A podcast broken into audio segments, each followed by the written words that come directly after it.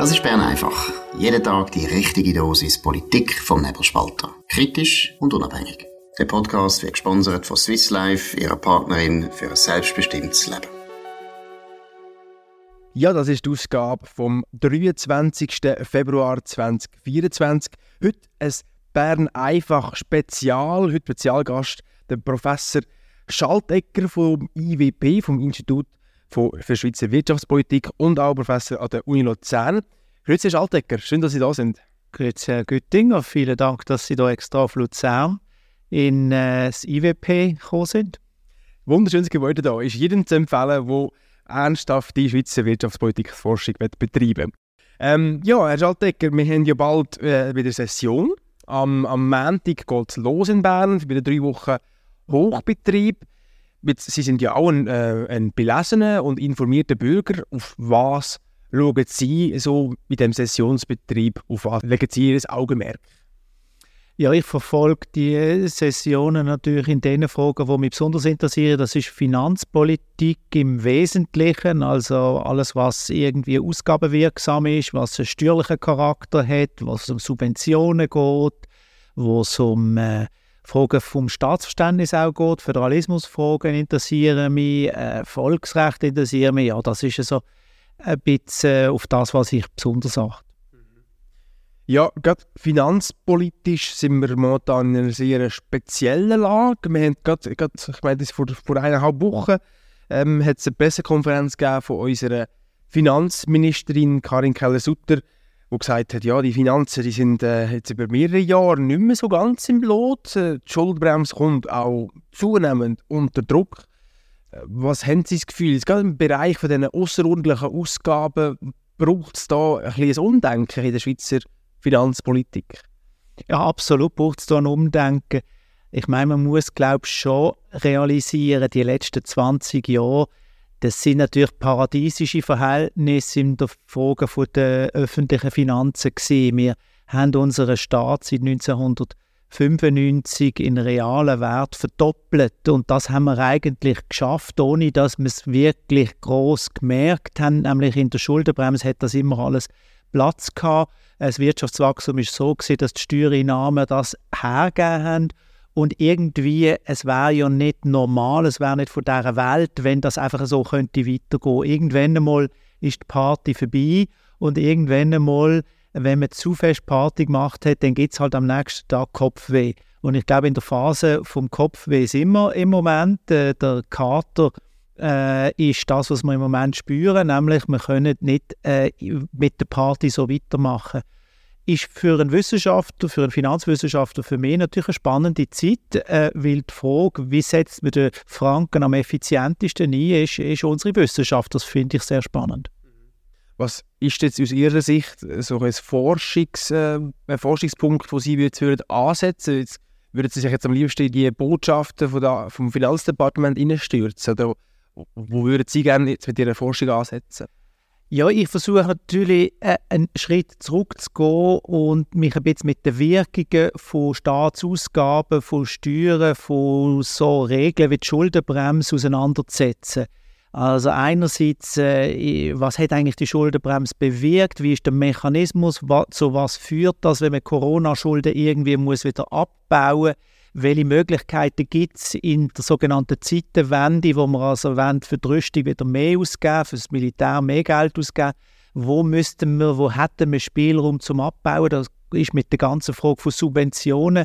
Welche Subventionen in der Schweiz? Das sind immerhin fast 50 Milliarden Schweizer Franken. Welche Subventionen könnte man hier abbauen oder das Wachstum verlangsamen? Welche Subventionen sind wichtig, dass man sie äh, beibehalten? Das ist natürlich auch eine wissenschaftliche äh, Frage, denn der Staatssektor an und für sich mit äh, seiner Regulierungsaktivität und mit seiner Aktivität, dass er Arbeitskräfte, also Staatspersonal beschäftigt, ähm, ist die Lohnsetzung beim Staat effizient äh, oder bekommen äh, die Staatsangestellten hier mehr Lohn als in der Privatwirtschaft? Was hat das für Auswirkungen auf den Arbeitsmarkt, auf den Steuerzahler etc.? Das sind natürlich hochspannende Fragen und eine andere spannende Frage, die mich gerade im Moment beschäftigt, ist, wenn denn ein Staat muss sparen, da gibt es ja international sehr viele empirische Untersuchungen, weil die Schweiz ist nicht das einzige Land auf dieser Welt, wo jemals hat müssen sparen Da gibt es äh, ganz andere Beispiele, äh, wo auch relativ stark haben müssen sparen. Äh, Griechenland ist natürlich etwas, wo wir wo wir uns äh, nach äh, 2012, wo wir uns noch gut erinnern, aber auch äh, nach der Finanzkrise 2008 England, äh, in den 90er Jahren Kanada, in den 80er Jahren Irland, Dänemark, Deutschland. Also gibt es sehr viele Länder, die schon mal haben müssen sparen und die Frage ist, wie spart man intelligent und was hat das eigentlich noch für Auswirkungen auf Wachstum, auf äh, Arbeitslosigkeit, auf Einkommensverteilung ähm, und auf die Wiederwahlchancen von denen, die sparen. Sie haben es angesprochen, ein Teil ist so die, die, die Zeitenwende in, in, in der Rüstung äh, bei der Schweiz, aber auch europäisch und weltweit, wo es jetzt doch ein eine Wende gibt. Inwiefern ist es denn in den letzten vielleicht 30 Jahren gerade das Militär in der Schweiz ein Ort gewesen, wo man gerne mit dem Sparen angesetzt hat, wo man vielleicht die Friedensdividende, wie sie ja genannt wird, ähm, has Welle beziehen. Inwiefern ist das in der Schweiz, inwiefern trifft das zu in der Schweiz? Ja, das trifft ziemlich genau so zu, wie Sie es gesagt haben. Äh, wenn man Zahlen anschaut, wie sich die einzelnen Budgetpositionen über die letzten Jahre entwickelt haben, also insbesondere nach der Einführung von der Schuldenbremse 2003, dann sieht man, dass bei der Verteidigung da im Prinzip real nichts mehr gegangen ist. Das ist äh, eingefroren worden. Oder? Und zu dem Zeitpunkt ist die Armee und Armeeausgaben noch eine der wichtigsten Positionen im Budget gewesen. Und die soziale Wohlfahrt, die hat natürlich allem anderen den Rang abgelaufen. Also unter sozialer Wohlfahrt versteht man all das, was in die AHV und äh, in Ergänzungsleistungen, in die anderen Sozialwerke hineinfließt, auch Prämienverbilligung bei den äh, Krankenversicherungen. Also äh, der Bereich hat wahnsinnig zugelegt äh, und das ist auf Kosten gegangen von den Verteidigungs Verteidigungsausgaben, die praktisch nicht gewachsen sind und das kann man so nennen. Sie haben das gemacht, Herr Güttinger, das ist die Friedensdividende. Wir haben im Wesentlichen die Schuldenbremse eingehalten über einen Rückbau der Verteidigungsausgaben. Mhm. Der Sozialstaat, haben Sie jetzt gerade angesprochen, so ein bisschen, ähm, der ist einer der grössten wachs wachsenden Faktoren beim Bundesbudget. Wir haben es auch vorher noch gesagt, der Staat ist um fast ums Doppelte gewachsen. Jetzt nimmt mich schon Wunder, die Ausgaben, die wir machen, jetzt für AV, Krankenkasse oder Prämienverbilligung, die Sie gesagt haben, was sind denn da die, also die volkswirtschaftlichen Effekte davon, wenn der Staat da einfach mehr Geld oder mehr Finanzvolumen in die Wirtschaft reinbuttert? Welche Effekte können wir von so einem, von so einem ähm, Phänomen beobachten? Ja gut, äh, die Frage, wie man genau das die möglichen finanziellen Spielräume ausnutzt, ist natürlich eine eminent politische und damit auch eine ideologische Frage. Also es ist als Wissenschaftler schwierig zu beurteilen, ob jetzt äh, es besser ist, dass man das Geld in die Bildung oder in die soziale Wohlfahrt oder die Verteidigung oder äh, beim Bahnausbau steckt. Das ist eigentlich letztlich eine politische Präferenz, die wo, äh, wo auch die Politiker untereinander müssen ausmachen müssen. Da sind sie im Wettbewerb um die öffentlichen Mittel. Ich glaube, was für, für eine Volkswirtschaft, die äh, langfristig wachsen ist natürlich ein Problem, dass es letztlich immer inkrementell wächst. Also inkrementell heißt, dass man nie go, go überlegen von Grund auf, braucht es die Staatsausgabe oder, oder wird die Hälfte auch noch länger oder müsste man sie verdoppeln, sondern es wird immer vom Bestehenden ausdenkt. Und das führt dazu, dass man eigentlich so äh, richtige Prioritätensetzungen oft nicht macht, sondern die, die Budgetdebatte ist eigentlich immer der Kampf um ein paar Zusatzprozent oder es äh, im Wachstum von den Ausgaben oder ähm, im Stabilhalten. Und da, damit wird der Bundeshaushalt, natürlich bei den Kantonen und Gemeinden ist es nicht viel anders, ist eigentlich ein Supertanker, der eben sich inkrementell in die eine oder in die andere Richtung bewegt. Und äh, ich glaube, aus einer Perspektive, wenn man will, dass eine Volkswirtschaft langfristig prosperiert, ähm, ist das ein, ist das, das die, die Trägheit ist ein Problem, oder? Wir würden wahrscheinlich vorstellen, dass wenn wir in einer Zeitenwende sind, dass man dann auch ein bisschen mutiger sagt, okay, in einer Zeitenwende müssen wir äh, budgetär größere Sprünge machen und das heißt, äh, wo wir zubauen wollen, müssen wir auch Platz finden zum Abbauen. Und Abbau heißt ja dort in der Regel nicht Geld zurücknehmen, also äh, sparen im Sinn von, dass man das Budget verkleinert, sondern es geht im Wesentlichen immer um Wachstumsroten, wo man entweder ein bisschen schneller oder ein bisschen weniger schnell äh, ansteigen lässt. Die, die Prioritätensetzung, die ist aus meiner Sicht etwas zu zurückhaltend äh, in der Politik. Das liegt ja auch ein Stück weit daran, dass Politiker halt auch Anreiz haben, um mehr Geld auszugeben. Man kann etwas versprechen, man kann eine Prämienverbilligung versprechen, wo nachher der, äh, die Leute mehr Geld im Portemonnaie haben, wo vielleicht die Wiederwahlchancen erhöht. Jetzt, aber das ist ja nicht das Geld, das Politiker aus ihren eigenen Taschen ausgeben, sondern sie geben das Geld dann aus unseren Taschen aus. Was für Methoden oder was für Instrumente gibt es denn da zum Beispiel, wo man könnte die Anreize vielleicht ein bisschen verschieben. Die Schuldenbremse ist sicher ein, äh, ein Instrument, wo man ähm, kann die Interessen der Bürger gegenüber den Politikern kann durchsetzen. Gibt es da vielleicht noch andere ähm, ja, finanzpolitische Instrumente, kann den Anreiz an das Parlament setzen zu sparen? Also zunächst einmal, Herr Göttinger, finde ich es ganz wichtig, dass Sie den Punkt aufgreifen, dass nicht jede Ausgabe, die demokratisch bestimmt ist, damit auch effizient muss sein. Demokratie, ich glaube so, ähm, äh, so objektiv muss man sein, neigt dazu, das Budget zu überdehnen. Sie neigt zum Defizit. Warum? Weil, sie, weil das Budget, Sie haben es richtig gesagt, ist eigentlich ein Allmann. Das ist ja nicht das eigene Geld, das man ausgibt, sondern es ist fremdes Geld, das man ausgibt und das fremde Geld ist man im Wettbewerb zueinander. Wer es selber nicht ausgeben kann, der weiß, dass es die Interessengruppe von der Konkurrenz ausgibt. Und das führt ihm mit dem Ran, also mit dem, mit dem Wettbewerb auf die öffentlichen Mittel, führt zu einer Überdehnung von diesen öffentlichen ähm, Ressourcen. Und das ist eigentlich nicht im Sinn vom Steuerzahler. Da besteht eine Asymmetrie äh, zwischen dem, was der Steuerzahler gerne will und dem, was die Politiker für die Bedienung von den Interessengruppen gerne ausgeben wollen. Und deshalb ist es so wichtig, dass man Regeln hat. Die Schuldenbremse aus meiner Sicht ist eine der wichtigsten Innovationen im Staat der letzten äh, Jahre, die wir hatten. Sie hat jetzt gerade 20 Jahre Jubiläum hinter sich. Warum ist sie so wichtig? Weil sie eben das Spiel beendet. Man, die Politik kann nicht mehr auf Kosten von der Bevölkerung zu viel ausgeben, sondern sie muss sich an ein Regelwerk halten. Und das Schöne an dieser Regel ist eben, dass sie aber nicht der Politik vorschreibt, wo.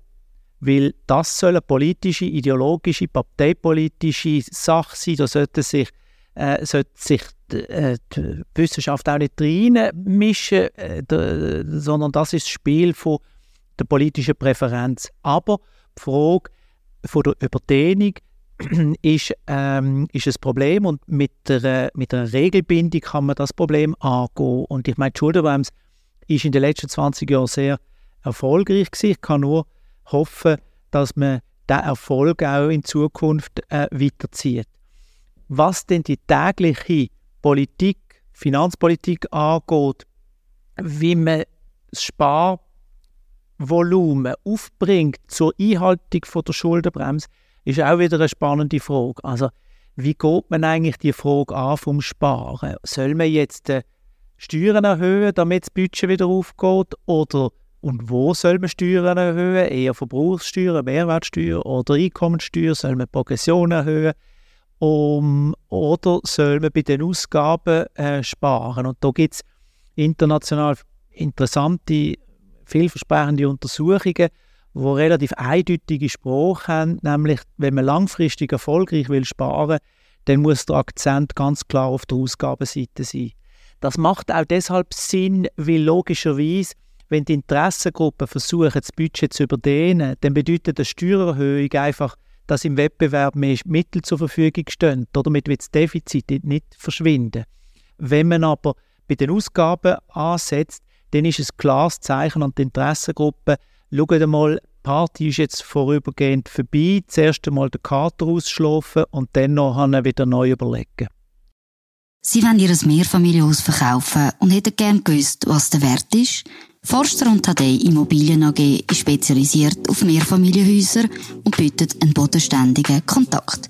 Mehr Infos unter www.forster-tadei.ch Etwas, was ich ein bisschen beobachte, ich weiß nicht, ob Sie diese Ansicht auch teilen, ist, ähm, dass wir ein bisschen eine, Tendenz haben, zu Ausgaben gebunden zu machen und man nicht mehr so viel Spielraum überlässt, gerade im Finanzdepartement, um ein bisschen mit Summen ein bisschen spielen können und ein bisschen Freiraum zu haben. Und äh, weil eben gerade durch die Schuldenbremse die Obergrenze eigentlich gesetzt ist, versucht man dann als Politiker, seine eigenen Interessen möglichst sicher abzusichern, äh, damit dann ähm, ja, bei so einer Budgetdebatte, wo man muss noch Sparpotenzial suchen, dann nicht die eigenen äh, ja, Vertretungen dann plötzlich äh, ja, müssen auf Guillotine gehen und dann am Schluss aus dem Budget gekürzt werden.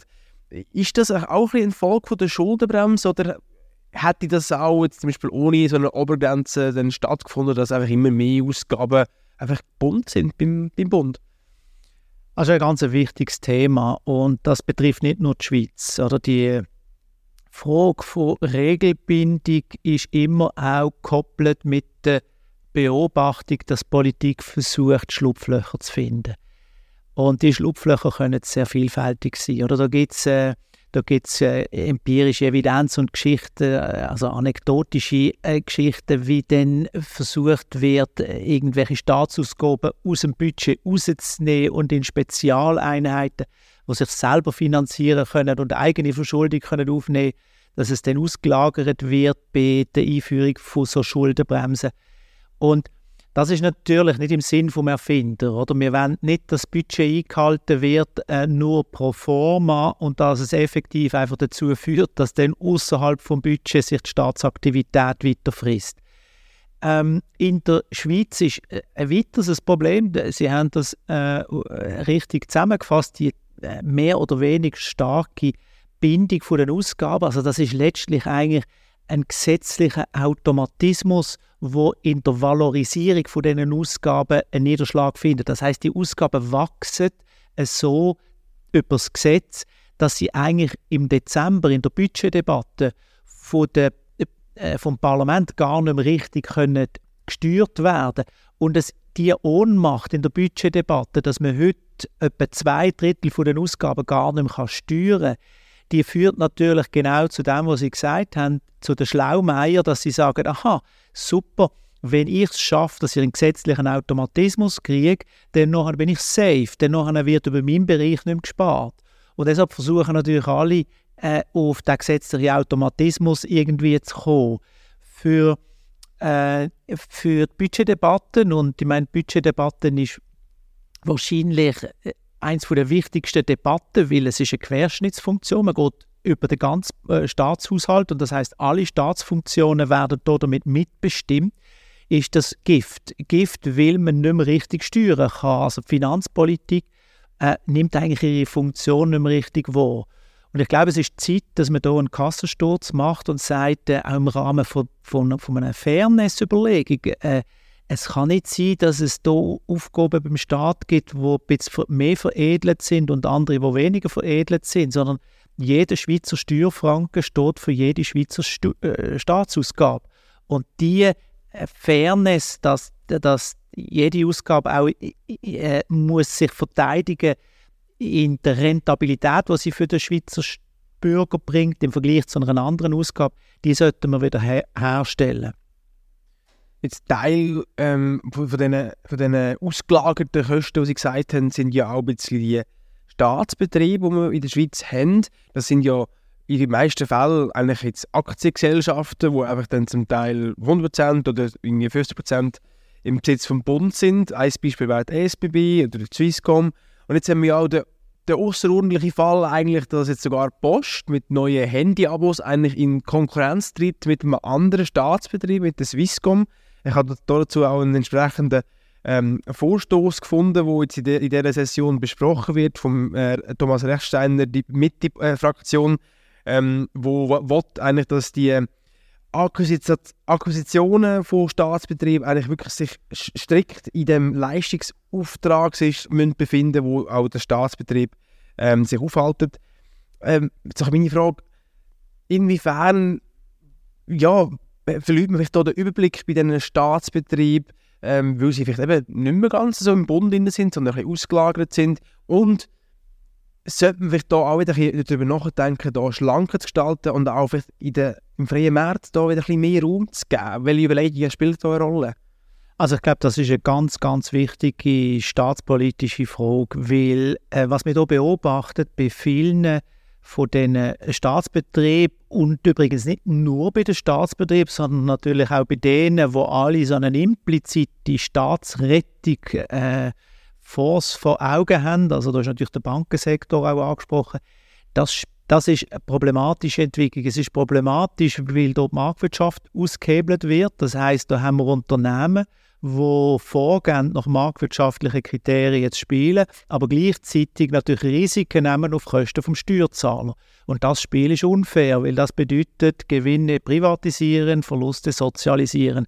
Das kann nicht im Sinne des Erfinders sein, das kann nicht im äh, in einem ordnungspolitisch sauberen Staatshaushalt ähm, kann das nicht die Aufgabe sein. Und das ist auch für eine Demokratie und eine direkte Demokratie im Besonderen natürlich äh, toxisch.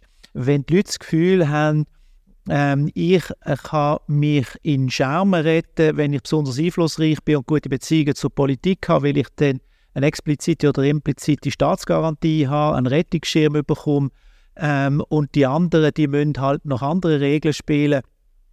Dennoch eine Kunden Ohnmacht und, ein, und äh, ein, wahrscheinlich auch eine gewisse äh, Politikverdrossenheit ähm, äh, an, an Tagesordnung oder ans Tageslicht. Und ich glaube, das ist ein ganz wichtiger Aspekt, den die Schweiz äh, muss klären. Das gilt nicht nur für die Bundesebene, es gilt auch für die Kantonsebene.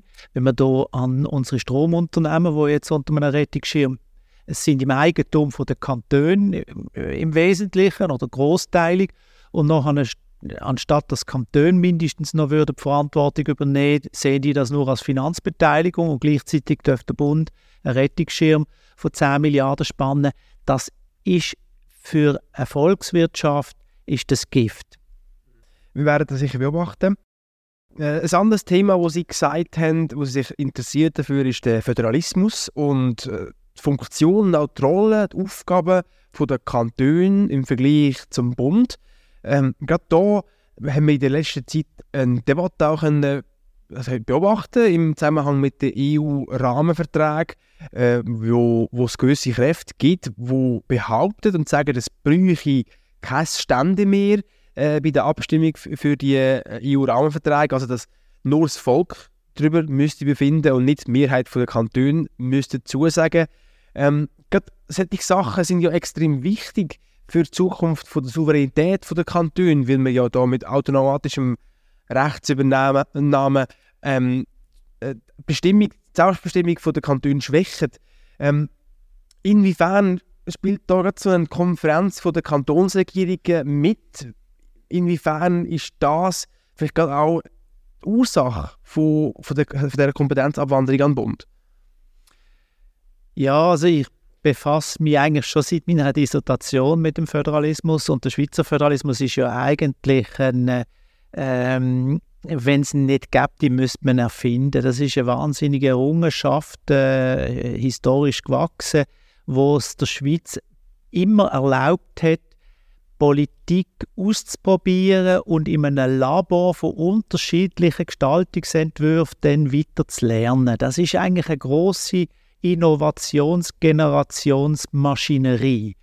Und die funktioniert eigentlich nur dann gut, wenn erstens einmal im Föderalismus die Kantone auch Freiräume haben und die Freiräume mit Verantwortung zusammengehen. Das heißt, wer die Ausgaben und Steuern kann selber bestimmen muss, auch für das, was sie bestimmt haben, dann noch an einen Grad stehen, also die Verantwortung äh, übernehmen.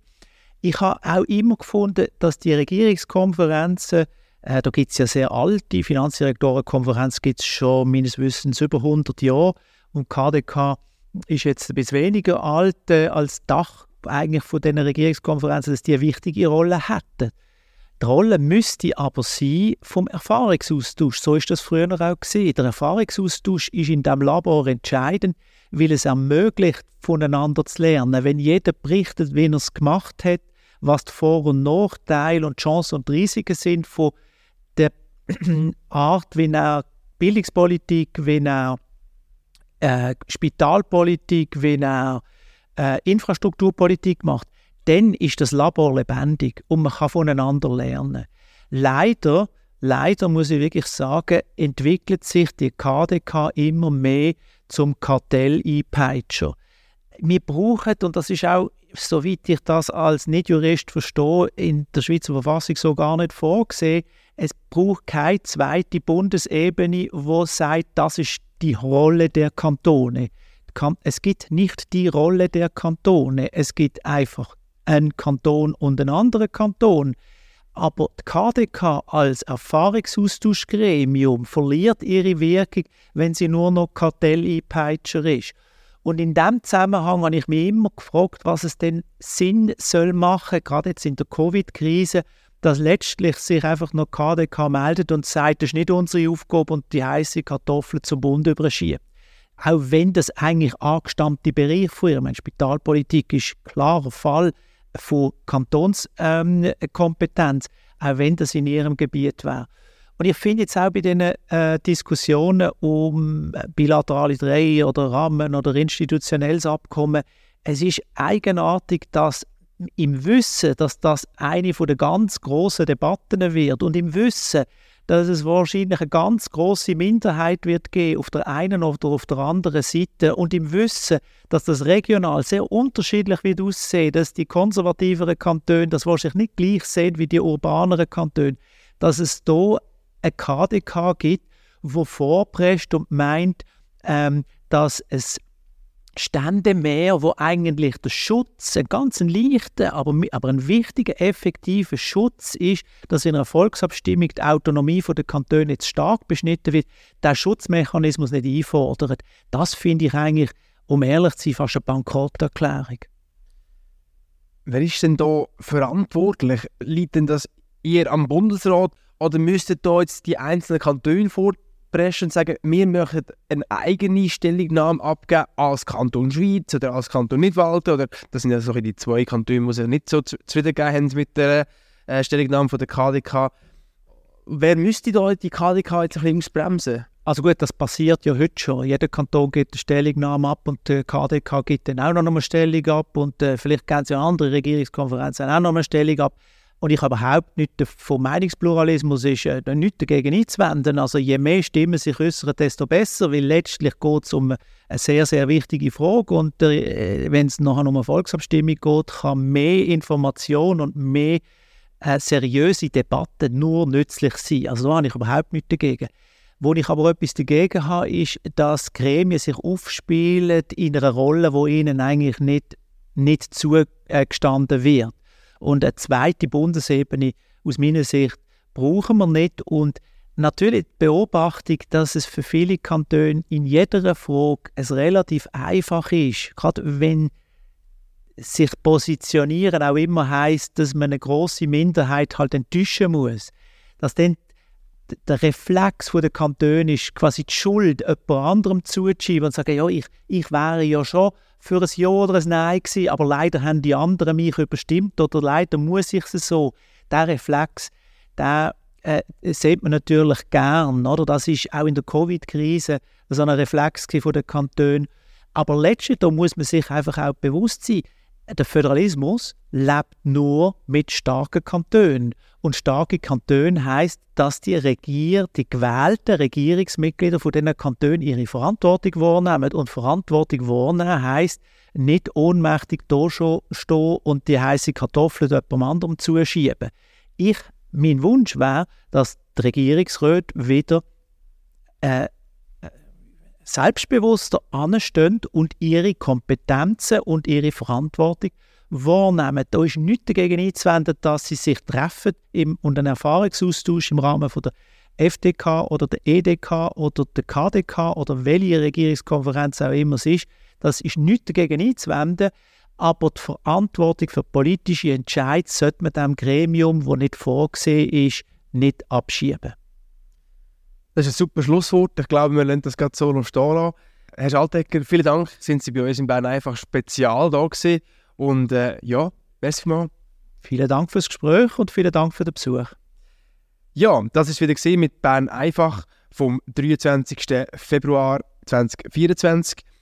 Wer gerne mal Bern einfach live erleben will, der hat die Chance am 28. Februar in St. Gallen, an der Universität St. Gallen. Wer sich gerne würde anmelden der findet den Link unten in den Show Notes. Plätze sind beschränkt. Vielen Dank fürs Interesse und nächste Woche ist der Markus und der Dominik wieder zurück am Mikrofon bei Bern einfach. Wie immer auf dem gleichen Kanal zur gleichen Zeit. Merci fürs Zuhören. Das war Bern einfach, gesponsert von Swiss Life, ihrer Partnerin für ein selbstbestimmtes Leben.